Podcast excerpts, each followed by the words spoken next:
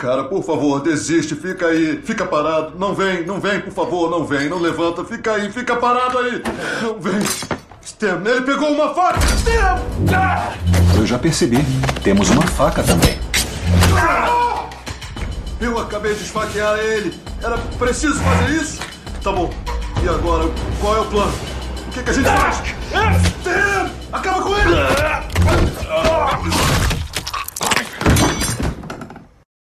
Deu pra perceber que nesse episódio a coisa vai ser bruta, não vai faltar violência e vamos que vamos. Recomenda Cast, explodindo o universo em menos de 30 minutos. Palpites freshes, críticas ácidas no olho do furacão chamado cultura pop. Pessoas do meu Brasil. Está começando mais um episódio do Recomenda Cast, o meu podcast de recomendações. Meu nome é Dunia e para esse episódio eu separei duas recomendações para quem gosta de histórias de máfia, de vingança, de sangue, de ser surpreendido. São duas histórias fenomenais. Eu vou falar primeiro do filme Upgrade, que entrou recentemente no catálogo da Netflix. Todo mundo deveria assistir. E depois eu vou falar do anime Bacano. Sim, é esse nome mesmo, Bacano que é sensacional, que faz uma mistureba assim incrível e que você precisa conhecer. Mas antes de entrar nos finalmente, tem os meus recados. Siga o arroba RecomendaCast tanto no Twitter como no Instagram. Eu não sei quantas vezes eu já falei isso, mas eu dei toda uma reformulada nos conteúdos das redes sociais, tá assim, outro nível. A coisa não está abandonada como estava antes. Tem sempre posts e stories para agregar nas minhas recomendações, além de recomendações extras, né? Então vamos lá, siga as redes sociais, se você quiser entrar em contato comigo, pode mandar e-mail para contato@recomendacast.com.br ou me manda uma mensagem ou deixa um comentário nas redes sociais que eu respondo o mais breve possível. Você encontra o RecomendaCast no Spotify, iTunes, Google Podcast, Mixcloud, Cashbox, Deezer e no site do RecomendaCast, obviamente, né? Entrando no site, além de escutar os episódios, você consegue fazer o download deles, tem acesso a todos os links que eu comento nos episódios e ainda assina o feed. Olha que coisa maravilhosa. Então, partiu falar sobre o filme Upgrade e o anime Bacano.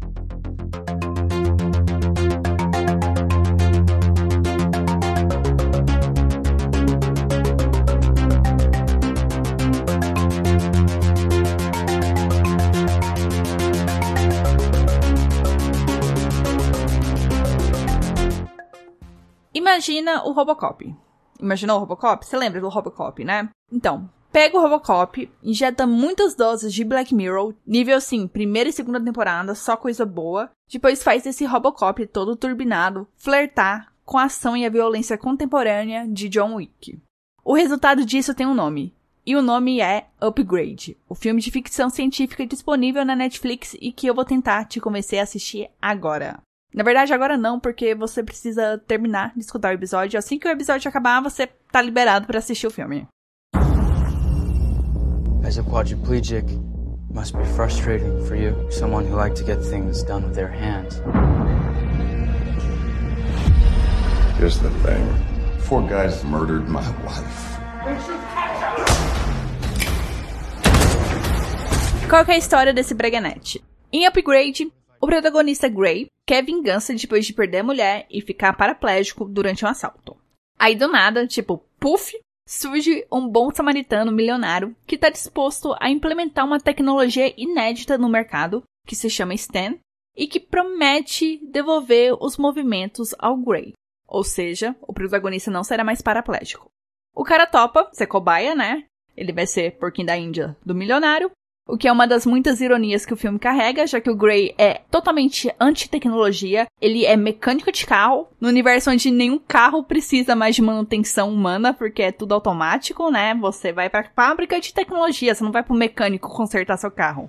E ele não muda de ideia. Ele é um cara assim muito arraigado na questão de ser contra a tecnologia. Ele não gosta, ele não quer, ele passa longe. Aí outra ironia é que a esposa dele é tipo chefona manda-chuva de uma empresa super gigante de tecnologia. São muitas ironias no filme e vocês vão perceber isso. Seguindo com a história, agora o Gray tem um sistema operacional que conversa, dá sugestão, controla o seu corpo e que vai ajudá-lo a descer a porrada na bandidagem, né? Porque ele quer vingança. Mas é claro que vai dar merda, né? A referência a Black Mirror não foi à toa. Sistema operacional nenhum tá aí para facilitar a sua vida, né? Não vou citar nomes aqui, porque eles estão aí para te vigiar, contar pro chefão lá o que você anda fazendo, anda vendo, anda querendo, e eles só querem te ferrar. E o Stan não é nem um pouco diferente disso, né? É do mesmo naipe. Mas antes do Stan virar um perigo assim concreto pro protagonista, por enquanto eles estão ali na lua de mel, né? O Gray, ele não pode dar bandeira para ninguém, nem pra mãe que tá cuidando ali dele, que ele recuperou os movimentos do corpo e que arranjou uma inteligência artificial como parceiro. Ninguém pode saber disso. Primeiro, porque foi uma das condições do milionário para implementar essa tecnologia. E segundo, porque dá o álibi perfeito pro Gray. Então, é assim, vitória, vitória, maravilhoso. Ele pode sair correndo atrás dos bandidos, bater, matar, fazer o diabo a quatro e ninguém vai suspeitar dele porque todo mundo vê um cadeirante ali que perdeu a mulher e que, por ironia do destino novamente, tem um outro bom samaritano que tá matando as pessoas por ele.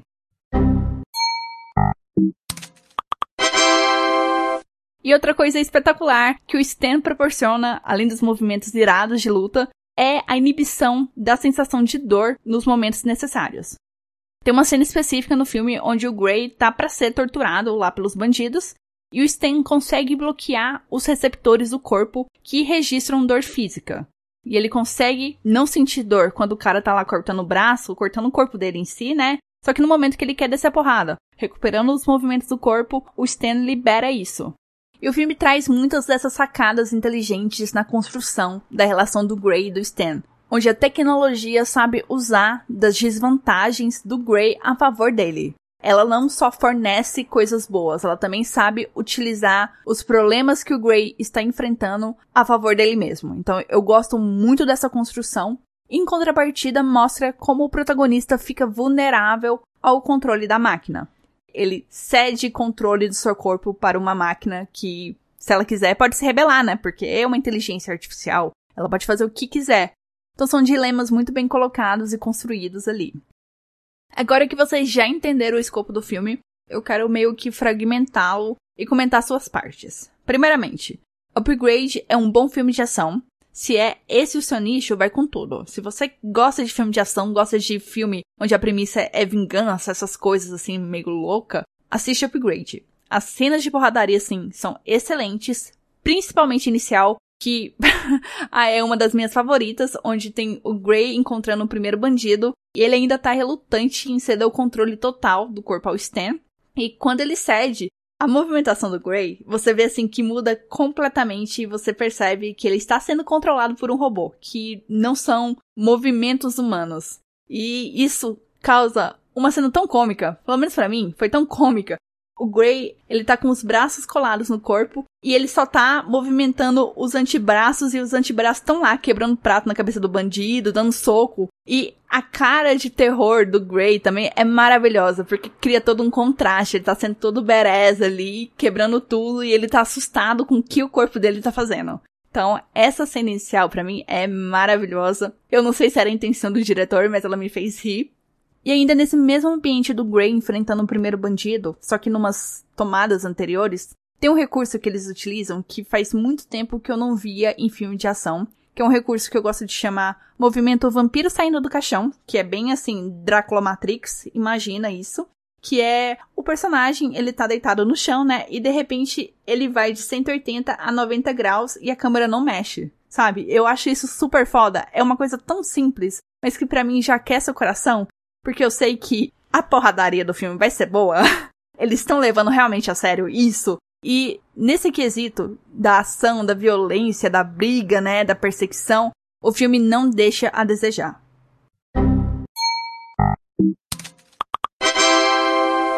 Agora, se a gente for analisar a parte tecnológica, aí fica um pouquinho assim, né? Meio Lex Track. Mas não porque o pessoal errou no roteiro nem nada. Eu citei Black Mirror lá no começo, né, como referência, e é realmente por conta disso, porque Black Mirror trouxe à tona toda essa discussão sobre tecnologia, como que ela está presente na nossa sociedade, como ela pode corromper nossa sociedade, nossos valores, etc. E a série faz essa discussão tão bem, tão bem que o que Upgrade traz nesse quesito de discussão tecnológica, a gente meio que já viu lá. Não tem nada assim muito wow, olha só que inovador. Não, a gente já viu isso antes, mas ao mesmo tempo não é um negócio assim boring, né? Tedioso que você fica assim, ai, por quê? Chega, já deu. Negócio saturado. Não, é só que é ok, né? Faz bem feito, mas não acrescenta muita coisa.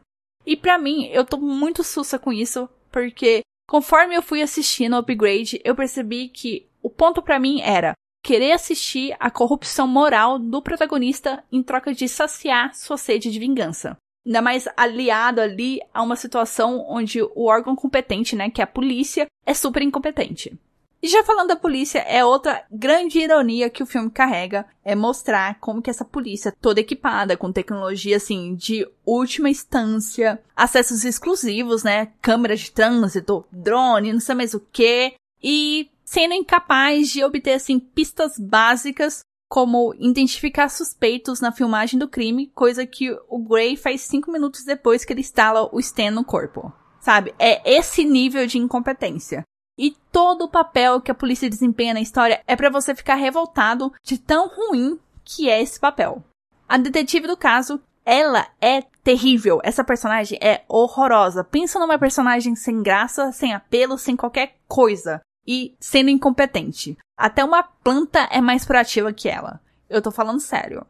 Ela é muito esquecível, tanto que eu não tava lembrando que a atriz fazia esse filme. Eu só recordei quando eu tava assistindo os trailers para gravar essa pauta.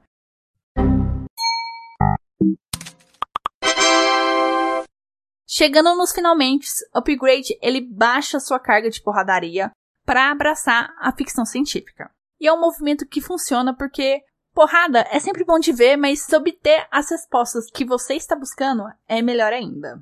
Assim nós vamos descobrindo por que a mulher do Grey foi morta. Como eu falei, ela é chefona de uma empresa de tecnologia. Se o assalto foi, no caso, uma sabotagem corporativa, e se for quem está por trás disso, são boas perguntas que são respondidas ali no final. E a junção da porradaria, da ficção científica e desses mistérios que estão em torno do Grey é que fazem o Upgrade ser um filme tão foda de assistir. Além do final, assim, que eu achei sensacional. Eu achei que foi um final realmente digno da história que estava sendo contada. Para encerrar esse bloco, eu gostaria de expressar minha revolta pessoal sobre um caso assim que merece mais atenção das pessoas, da sociedade de um modo geral, que é o fato das pessoas não enxergarem que o Logan Marshall Green, o protagonista de Upgrade, é a cara do Tom Hardy. A cara, gente, é igual. Muito igual. Quem não acha isso, por favor, né, me respeita. E nesse duelo, eu só posso dizer assim que o Logan tá levando a pior assim faz muito tempo. O cara simplesmente não dá sorte, porque quando ele é chamado para fazer um filme grande, o filme grande flopa, que é o caso do Prometheus, por mais que eu adore esse filme. Eu não concordo muito bem com as críticas, mas ok se você não gostar, mas eu adoro esse filme. E quando ele é chamado para outro filme grande, ele faz um papel minúsculo de 5 minutos e todo mundo confunde ele com Tom Hardy. O que sobra para ele é fazer filmes indies, como The Invitation, que eu já recomendei no episódio. Se você estiver interessado na filmografia do Logan Marshall Green, que é curtíssima, por sinal, tá? Eu não quero gongar o cara. Escuta o episódio 36 e o filme continua disponível na Netflix. E assim, como eu disse, só sobra para ele fazer filme indie. E o Tom Hardy, ele consegue fazer blockbuster e filme indie. Então, coitado. Eu tenho muita dó do Logan. Eu espero assim que ele consiga fazer muito sucesso agora que o Upgrade tá na Netflix, então vão lá, gente, vão lá prestigiar o Logan Marshall Green e perceber o tanto que ele é igual ao Tom Hardy. Bacano é um anime lançado em 2007 e que conta com 13 episódios. Mas calma. Antes de você parar de ouvir essa recomendação porque acha que esse tipo de conteúdo não te apetece ou que você não curte anime, deixa eu te dar três motivos para você tentar assistir especificamente esse anime. Por favor, vamos lá. O primeiro deles é que Bacano é um anime de máfia. Isso já estabelece que a história vai trazer um contexto mais próximo da nossa realidade e não vai ter aqueles personagens de cabelos coloridos ou socos poderosos que geralmente anime tem, né? E o autor da light novel disse que foi muito influenciado pelo filme do Brian De Palma, Os Intocáveis, que é um clássico no quesito história de máfia. E ele usou esse filme para ajudar na construção da ambientação, dos personagens e do contexto da história. Bacano se passa em Nova York, no período da Lei Seca, ali no começo dos anos 30, numa época onde a máfia dominava o comércio ilegal de bebidas alcoólicas, ganhava-se muito dinheiro e aumentava ainda mais sua influência e fama pela cidade. Segundo motivo é que Bacano, ao mesmo tempo que é sobre máfia, traz elementos sobrenaturais para balançar um pouco as coisas. Tem alquimistas tentando reproduzir o elixir da imortalidade, que foi perdido assim há séculos atrás por conta da cisão da guilda dos alquimistas. Tem um múnculo e tem um monstro carniceiro que tá matando passageiros de um trem. Terceiro e último motivo. Essa mistura de máfia e sobrenatural resulta em famílias mafiosas entrando em guerra por vingança, ganho de poder, dinheiro ou qualquer motivo pífio que seja. Só que entre eles tem uns caras que são imortais. E aí,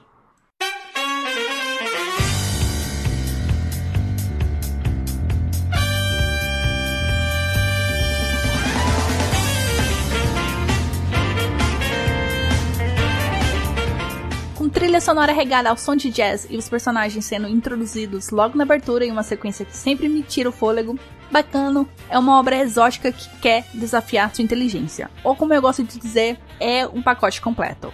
Logo no começo, um dos personagens avisa que a história não tem um início certo e muito menos um final definido. Isso já marca como que é a estrutura narrativa de Bacano. O anime não segue um fluxo linear, ele vai costurando entre passado, presente e futuro, e vai te contando sobre a guerra na máfia italiana, esses alquimistas que estão tentando reproduzir o elixir da imortalidade e uma viagem de trem que converge núcleos importantes de personagens e que está sendo atacado por um monstro carniceiro. A história não tem um protagonista, é algo assim construído coletivamente, ainda mais o fato de não ter um protagonista recai em que não tem nenhuma história ali que é mais importante que a outra. Elas são todas importantes e elas estão todas interligadas e parece construído como se fosse assim totalmente casual. As coisas acontecendo por acaso, por força do destino, pessoas se encontrando que parece besteira o fato deles se encontrarem, só que lá pra frente você descobre que impactou de alguma forma em outra linha narrativa. Então é assim, é um anime que é complexo. Ele não te entrega fácil o mote da história. Você precisa prestar muita atenção nos diálogos, nos detalhes, nas relações, nos nomes. Então é uma história que você não consegue assistir fazendo outra coisa, mexendo no celular, você precisa de atenção. E em todo caso, você vai se sentir perdido. Eu me senti muito desconexa à história, porque bacana faz jus ao nome. A palavra em italiano significa tumulto, e toda a trama é tumultuada, são vários núcleos acontecendo ao mesmo tempo, e muitas vezes, assim, são em épocas diferentes, está acontecendo em 1929, aí depois pula para 1931 com o mesmo personagem e você não sabe o que aconteceu ali no meio, porque a história ainda não te contou. Então é esse nível de complexidade de bacano e um dos fatores que me fez não desistir da história por conta desse quebra-cabeça que ela é, são os personagens. Gente, os personagens são tão carismáticos, complexos e fora do convencional. E são personagens assim com as mais variadas motivações o que acaba sendo difícil colocar eles na caixinha de mocinho de vilão. Esse, ah, esse aqui é o vilão da história, ah, esse aqui é o mocinho. Claro que tem uns que são mais fáceis de fazer essa classificação, tipo o Lad Russo, que obviamente é um vilão, mas não é o vilão da história, é um dos vilões. E ele é um psicopata que tá ali dentro do trem, junto com parte da família mafiosa dele, disposto a fazer horrores com os passageiros ali, em prol de chantagear a empresa dona da locomotiva em troca de dinheiro. E assim, ele é psicopata não só com os outros. Ele tá lá acompanhado da noiva dele e ele fala diversas vezes para ela que quando chegar o momento certo, ele vai matar ela. Sabe? Olha o nível de pessoa. E já tem outros personagens que você sabe que eles são errados, mas são tão difíceis de você não gostar deles, como o Firo e o Maisa da família Gendor. Você sabe que eles são mafiosos, você sabe que eles fizeram coisas ruins no passado e que estão fazendo coisas ruins no presente e no futuro, mas eles têm uma simpatia, você tem uma empatia ali por eles. Eles são. Eles não são psicopatas igual o Ad, né? Você tem mais qualidades para se apessoar com esses personagens do que com os outros. Outro bom exemplo é o Jacuzzi. Começa por esse nome, a história tem nomes maravilhosos que você vai ser apresentado logo ali na abertura. E o Jacuzzi, ele é um ladrão medroso e muito chorão. E você não entende como que esse cara é ladrão e ganhou a fama de ser, assim, um cara implacável que tá fugindo da polícia, sendo que a qualquer ponto de perigo ali, qualquer situação que encrenca um pouco mais, ele entra em desespero, ele pede ajuda ali pros companheiros dele. E no caso, ele tá dentro do trem, onde tá o Lade e tá esse monstro. Ele tá tentando acalmar duas criancinhas ali que estão perdidas nessa, nessa situação, sendo que ele e a gangue estão ali no trem para cometer o crime. Então, Bacano tem esse prisma de personagens com várias facetas, com várias motivações. Eu acho assim que o maior exemplo e o mais famoso que o anime traz é o caso do Isaac e da Miriam. Esses dois são uma figura, são assim icônicos porque eles são ladrões e eles têm uma filosofia que não combina em nada com a profissão deles. Eles acham que um ato bom compensa um ato ruim. Então tem uma hora lá que eles estão roubando uma mansão e tem uma menininha que é irmã de um mafioso que tá desaparecido. E o Isaac e a Miriam estão lá roubando, acreditando assim, ó, a gente tá fazendo um favor para você, porque a gente tá fazendo você desapegar de bens materiais e focar na busca do irmão. Não só isso, eles estão lá consolando a menina, falando assim: não, vai dar tudo certo, você vai encontrar seu irmão, e etc, etc, sabe? Eles são muito bitolados para agirem desse jeito, onde a maior preocupação deles no momento nem é tanto roubo, é consolar a pessoa que eles estão roubando. E também tem o fato deles usarem uns disfarces assim muito nada a ver, eles vão vestidos de padre para assaltar, eles vão vestidos de indígenas, de Papai Noel, nossa assim, para eles o fato de roubar é uma diversão. E pira que a polícia não consegue pegar eles, pira que, mesmo com essa filosofia simplista, essa questão de usar disfarces cômicos e de não ter nenhum plano concreto de fuga ou qualquer coisa para guiar eles, eles não são pegos. E você fica assim, gente, como que esses personagens podem coexistir no mesmo universo onde tá rolando brigas violentas de máfias, um monstro que tá atacando uma locomotiva e tem os imortais ali que sabe-se lá o que eles estão aprontando. Então, bacana é isso, você nunca sabe o que você vai encontrar pela frente. Em contrapartida, você vai encontrar muita violência gráfica em Bacano. Uma coisa assim que me chocou, porque essa não é a primeira vez que eu tô assistindo anime. Eu assisti ele quando eu tinha uns 16, 17 anos. E eu não lembrava disso. Eu lembrava desse plot absurdo, dessa narrativa não linear, mas eu não lembrava de mostrar pessoas com cabeça explodindo, sangue adoidado. Eu ficava assim, gente do céu como que eu assisti esse negócio e, e não fiquei perturbada? Como assim? Na verdade, eu fiquei, né? Acho que acaba explicando muita coisa.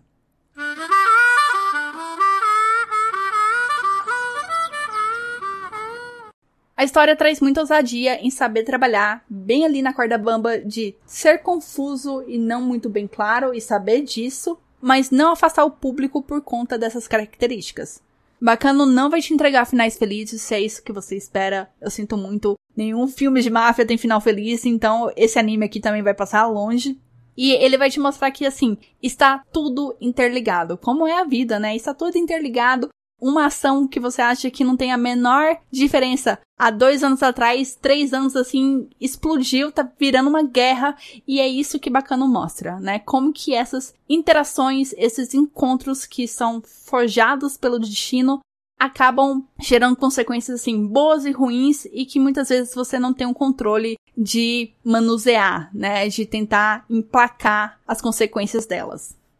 Bacano é um anime assim muito difícil de encontrar, ele não tem nenhum serviço de streaming e eu não entendo o motivo disso. A história é foda e é aquele tipo de anime que você consegue agradar pessoas que não estão no universo otaku, tipo Fullmetal, Death Note, é, é aquele anime que é maior que o fato de ser anime. Então, se você ficou muito animado para assistir essa história, eu vou deixar o link onde eu baixei os episódios. Além dos três episódios normais, o anime conta com três ovas, que é e ao mesmo tempo não é continuação da história principal, né? Não dá uma temporada inteira, é simplesmente uma historinha ali de três episódios que envolve um núcleo de personagens e que tem começo, meio e fim. É isso que você vai encontrar nos ovas de Bacano. Que você também consegue baixar nesse link que eu vou deixar lá no site do RecomendaCast, tá? Os episódios, eles não estão em boa qualidade porque é um anime de 2007, tá? Por favor, relevem isso e eles estão todos legendados, o que é assim maravilhoso, facilita muito a vida. Então, é isso, gente. Assistam bacana, vai lá no site, baixa os episódios, dá uma chance pro anime, tá? Dê uma chance, vale super a pena.